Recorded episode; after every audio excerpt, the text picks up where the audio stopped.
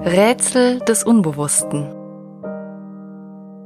Ein Podcast zur Psychoanalyse und Psychotherapie. Folge 9. Psycho was? Die vier Ps. Psychiater, Psychologe, Psychotherapeut, Psychoanalytiker. Menschen, die im Bereich psychischer Hilfen arbeiten, können bei gewissen Gelegenheiten, zum Beispiel auf Familienfesten, durchaus in Bedrängnis geraten. Wenn diese eine unvermeidliche Frage aufkommt, was machst du eigentlich beruflich? Neben dem Umstand, dass es nicht so leicht zu erklären ist, was man da eigentlich macht, worin genau etwa die psychotherapeutische Arbeit besteht, tragen auch die unterschiedlichen Berufsbezeichnungen auf diesem Feld zur Verwirrung bei. In Debatten, den Kommentarspalten von Online-Journalen oder eben auf Familienfesten geht es hierbei häufig kreuz und quer. Zum Thema des psychischen Erlebens und Erleidens kann schließlich jeder etwas aus eigener Erfahrung beitragen. Und viele Menschen waren einmal selbst oder haben einen Bekannten, der einmal bei einem Psycho-Dings war. Psycho was? Psychologe? Psychoanalytiker? Psychopath? Eigentlich müsste es vor jedem Debattenbeitrag, den jemand zu diesem Thema leistet, einen kleinen Vokabeltest geben, in dem wenigstens die grundlegenden Berufsbezeichnungen unterschieden werden. Wir nehmen uns in dieser Folge die vier großen Ps auf diesem Feld vor. Psychiater, Psychologe, Psychotherapeut und Psychoanalytiker. Wer macht eigentlich genau was? Zunächst einmal der wichtigste Punkt. Diese vier Berufe bezeichnen keineswegs das Gleiche. Beginnen wir mit dem Psychiater. Ein Psychiater ist, im Gegensatz zu den anderen drei Ps, zwingend immer eine Ärztin oder ein Arzt, also jemand, der ein Medizinstudium absolviert hat. Mediziner treten nach dem Abschluss ihres Studiums die Weiterbildung in einer spezialisierten Fachkunde an werden Orthopäden, Allgemeinmediziner, Chirurgen und so weiter. Eine der möglichen Fachweiterbildungen bezeichnet die Psychiatrie. Was zeichnet nun einen Psychiater aus? Ein wenig holzschnittartig lässt sich sagen, dass Psychiater, neben verschiedenen anderen Dingen, mit dem medizinischen Aspekt von psychischen Erkrankungen betraut sind, wobei hier zum Beispiel die Behandlung mit Psychopharmaka in Betracht kommt also etwa Medikamente gegen Depression. Als grobe Faustregel gilt, Psychiater verschreiben Medikamente, Psychotherapeuten hingegen, wie wir gleich noch hören werden, führen Gespräche. Natürlich kann ein Psychiater zugleich auch ein ausgebildeter Psychotherapeut sein. Bei den meisten Psychiatern ist das der Fall, weshalb die entsprechende Fachbezeichnung auch Facharzt für Psychiatrie und Psychotherapie heißt. Dennoch, wenn ihr einen Termin in der Praxis eines Psychiaters habt, ist es eher unwahrscheinlich, dass dieser ein oder mehrmals in der Woche 50-minütige Gespräche mit euch führt. Ein Psychiater hat normalerweise einen recht großen Patientenstamm und wird, wenn er neben der psychiatrischen Behandlung einen Bedarf für Psychotherapie sieht, seine Patienten zu einem Psychotherapeuten überweisen oder gegebenenfalls die psychotherapeutische Behandlung selbst übernehmen. Soweit erst einmal zum Psychiater. Was ist nun ein Psychologe? Die Antwort ist eigentlich ziemlich simpel. Psychologen sind Menschen, die ein Psychologiestudium absolviert haben. Was weniger bekannt ist, Psychologen behandeln zunächst einmal keine psychischen Erkrankungen.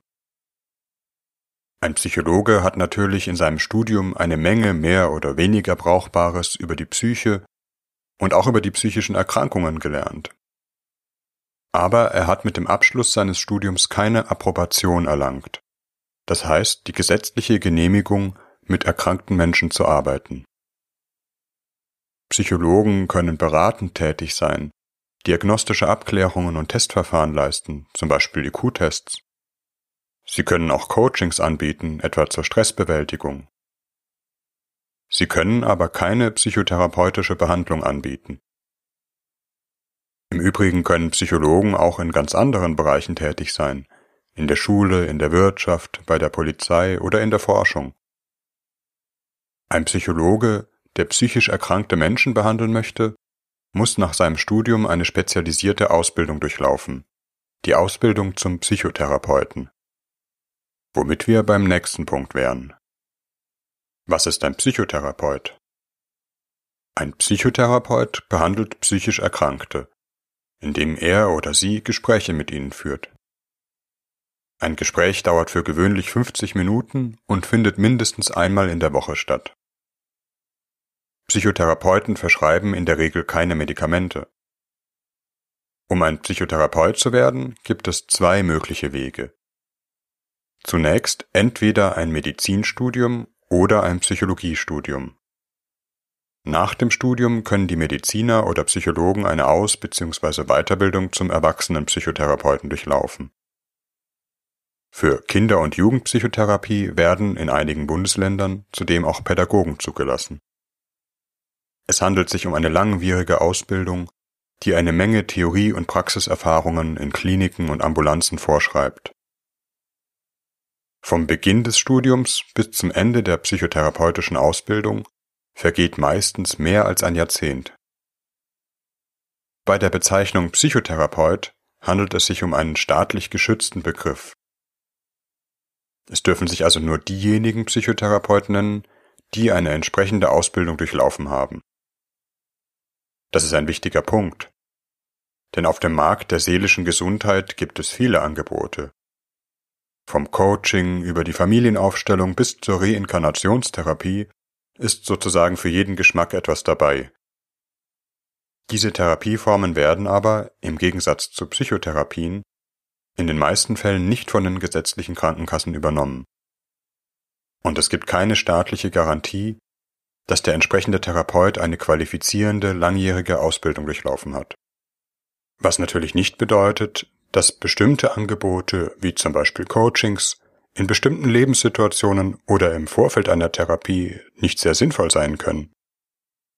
Dazu gleich noch mehr. Wir kommen zunächst noch auf einen anderen Aspekt. Denn Psychotherapeut ist nicht gleich Psychotherapeut. Die Ausbildung zum Psychotherapeuten impliziert immer die Spezialisierung in mindestens einem der drei von den Krankenkassen zugelassenen Verfahren. Das sind die Verhaltenstherapie, die tiefenpsychologisch fundierte Psychotherapie oder die Psychoanalyse.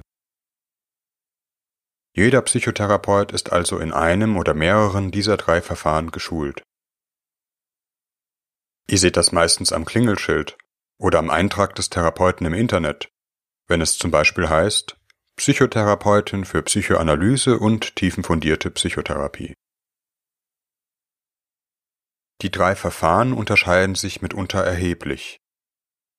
Wer sich für eine Psychotherapie interessiert, sollte sich anhand seriöser Quellen über die verschiedenen Ansätze dieser Verfahren informieren und abwägen, welches Verfahren ihm am ehesten liegen könnte. Was unterscheidet die drei Verfahren? Diese Frage verdient eine eigene Folge, deshalb will ich sie hier nur sehr grob und etwas pauschal beantworten. Eine Verhaltenstherapie setzt vor allem am problematischen Verhalten oder an als problematisch erachteten Gedanken an. Sie versucht, das Verhalten oder die Gedanken, die einem Menschen Leid bereiten, mit Hilfe von bestimmten Techniken zu ändern zum Beispiel das Vermeidungsverhalten bei Angststörungen, wenn Menschen sich aufgrund von starken Ängsten und Panikanfällen nicht mehr trauen, mit öffentlichen Verkehrsmitteln zu fahren. Ein Verhaltenstherapeut wird versuchen, sich diesem angstvollen Bereich vorsichtig anzunähern, die Selbstwahrnehmung in Stresssituationen zu schärfen, schließlich wird er eine Konfrontation mit der beängstigenden Situation anstreben und dem Patienten helfen, seine Ängste auszuhalten und schrittweise zu überwinden. Zum Beispiel, indem er zunächst gemeinsam mit dem Patienten U-Bahn fährt, beim nächsten Mal an der Haltestelle wartet, beim übernächsten Mal gar nicht mehr mitfährt und so weiter. Ein Verhaltenstherapeut wird auch mit dem Patienten an negativen Gedankenspiralen, katastrophischen Befürchtungen oder ähnlichem arbeiten und sie schrittweise durch eine realistischere Einstellung zu ersetzen versuchen. Verhaltenstherapeuten setzen gewissermaßen direkt am psychischen Symptom an und versuchen es mit Übungen und Techniken zu verändern oder zum Verschwinden zu bringen. Hier gilt die Devise Heilen durch gezieltes Umlernen. Eine Verhaltenstherapie ist meist weniger auf die tiefer liegenden Ursachen der Problematik bezogen und hat damit meist auch weniger die Lebensgeschichte eines Menschen im Auge.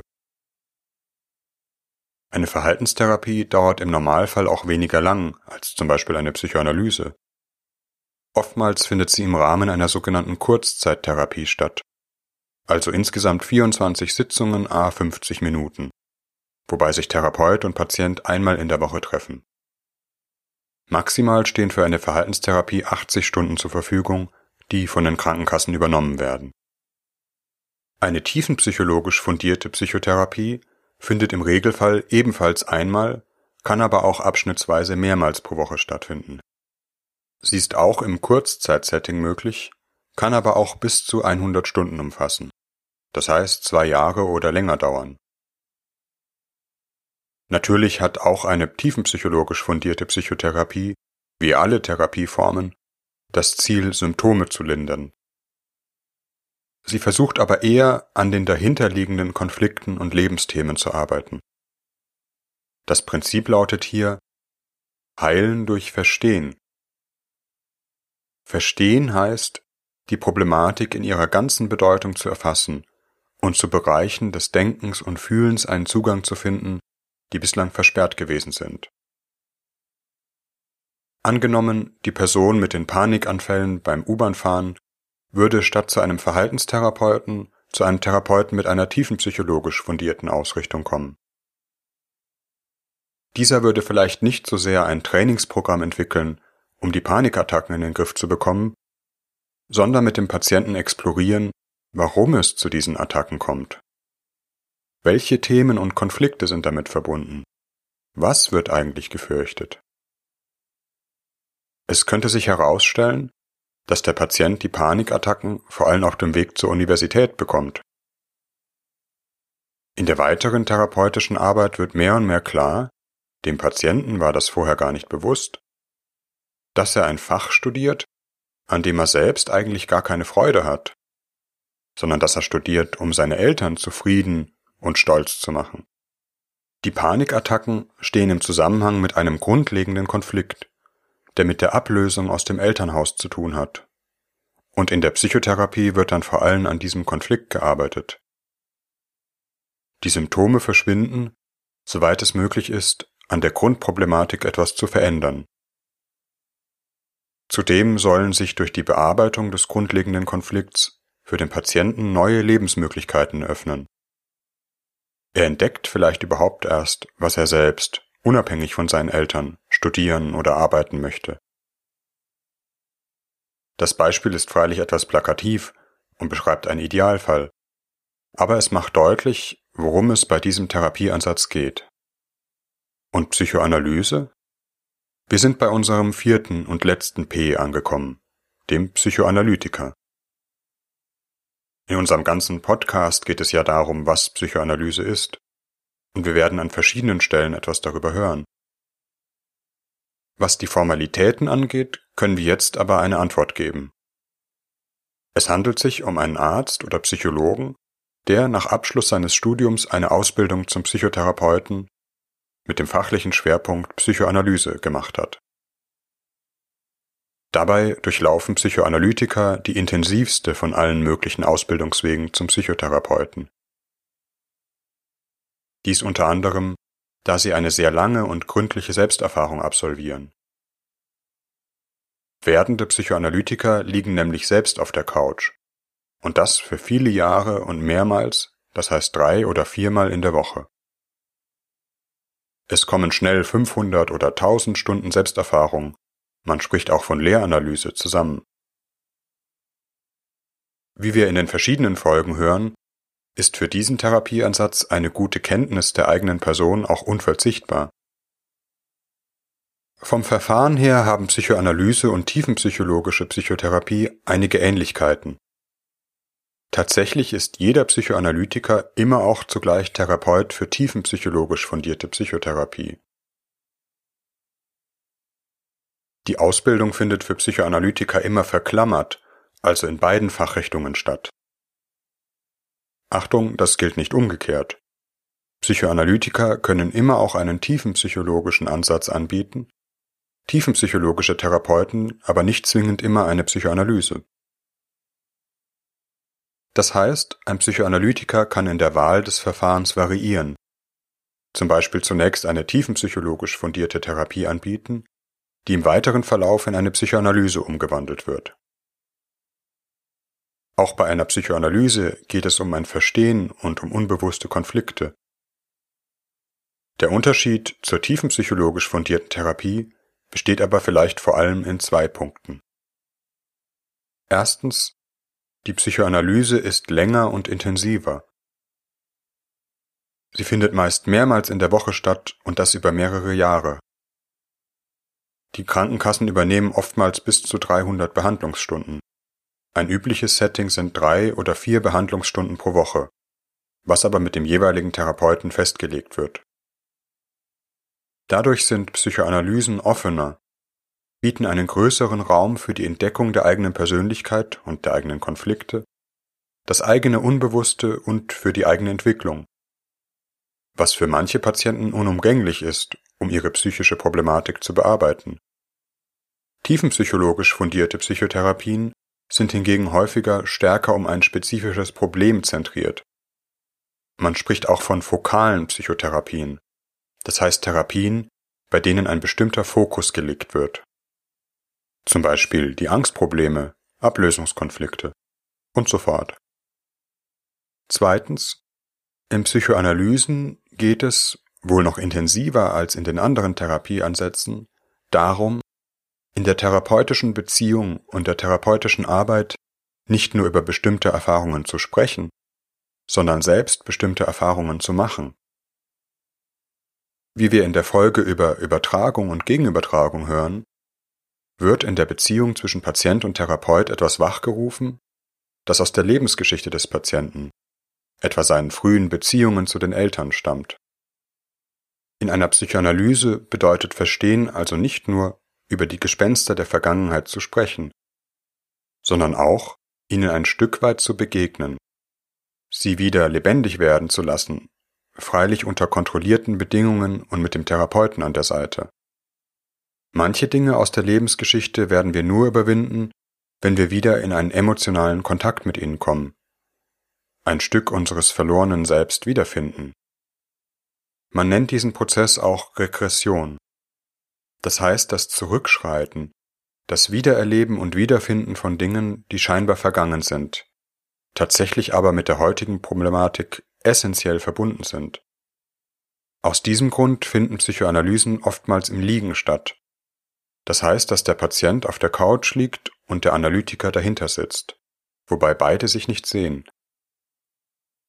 Für manche Patienten kann dies sehr sinnvoll sein, etwa weil sich Gefühle, Fantasien, die ganze innere Welt leichter entfalten kann, wenn der Blickkontakt mit seinen sozialen Implikationen nicht stattfindet.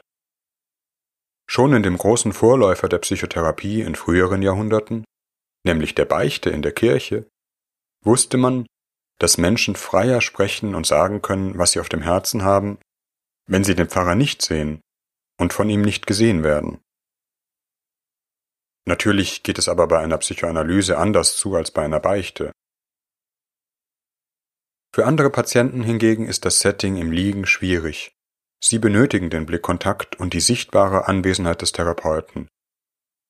Kein Setting ist zwingend vorgeschrieben, es kommt auf die individuelle Vereinbarung zwischen Patient und Therapeut an. Wir werden in einer anderen Folge mehr davon hören. Ich hoffe, dass es mir gelungen ist, euch einige der wesentlichen Unterschiede in Bezug auf die vier Ps näher zu bringen. Psychiater, Psychologe, Psychotherapeut und Psychoanalytiker. Natürlich erschöpft sich das Gebiet seelischer Hilfen nicht in diesen vier Ps. Jenseits des Gebiets kassenfinanzierter Psychotherapie gibt es, wie wir schon gehört haben, einen riesigen Bereich, man muss sagen einen riesigen Markt an seelischen Hilfsangeboten. Hier muss man sehr vorsichtig sein. Es gibt Verfahren, die nicht von der Kasse finanziert werden obwohl sie auch auf einer wissenschaftlich profunden Basis stehen und vielen Menschen helfen können, zum Beispiel bestimmte Ansätze der systemischen Therapie oder Formen von Kunst oder Körpertherapie. Zugleich gibt es sehr viele Dinge, die äußerst fragwürdig sind und oftmals mehr Schaden anrichten als nützen. Neben den krankenkassenfinanzierten Verfahren gibt es zudem Heilpraktiker mit dem Zusatztitel einer psychotherapeutischen Tätigkeit. Was aber nicht mit einem Psychotherapeuten medizinischer oder psychologischer Ausbildungswege verwechselt werden darf. Es kann sich natürlich um hilfreiche und gute Therapeuten handeln.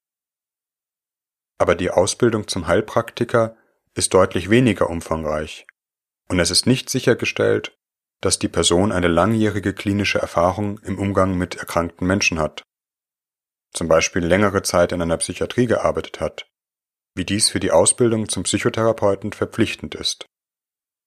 Grundsätzlich würde ich sagen, dass eine ernsthafte psychische Erkrankung in die Hände eines ärztlichen oder psychologischen Psychotherapeuten und gegebenenfalls eines Psychiaters gehört, nicht in die eines Heilpraktikers, Coaches oder anderer Hilfsangebote. Genauso wenig, wie man sich bei jemandem für eine Operation unters Messer legen würde, der nicht eine langjährige Ausbildung als Mediziner und Chirurg durchlaufen hat. Aber natürlich kommt es hier, wie überall, letztlich auf den individuellen Therapeuten sowie die Passung zwischen Patient und Therapeut an. Eine fundierte Ausbildung des Therapeuten ist zwar eine notwendige, aber keineswegs hinreichende Voraussetzung für eine erfolgreiche Therapie. Das heißt auch nicht, dass seelische Hilfen jenseits der vier Ps immer unnütz oder Scharlatanerie ist. Aber hier ist es umso wichtiger, sich über Therapeut und Verfahren genau und kritisch zu informieren. Je mehr ein Therapeut, gleich welchen Verfahrens, verspricht, ein Problem schnell und auf geradezu magische Weise zu lösen, es wegzupendeln, frei zu atmen, es in ein paar Wochenendkursen fortzuprogrammieren, hin und her zu channeln oder was sonst noch, desto mehr sollte man auf der Hut sein. Eine psychische Problematik hat meist eine lange und komplexe Entstehungsgeschichte. Was seine Zeit gebraucht hat, bis es entstanden ist, wird auch seine Zeit brauchen, bis es sich verändert. Mag es in der Menschheitsgeschichte Wunderheiler gegeben haben. Sie kommen sicher nicht so häufig vor, dass ihr euer Seelenheil an eine durchaus geschäftsmäßige Verwertung von Hoffnungen und Heilsversprechen drangeben solltet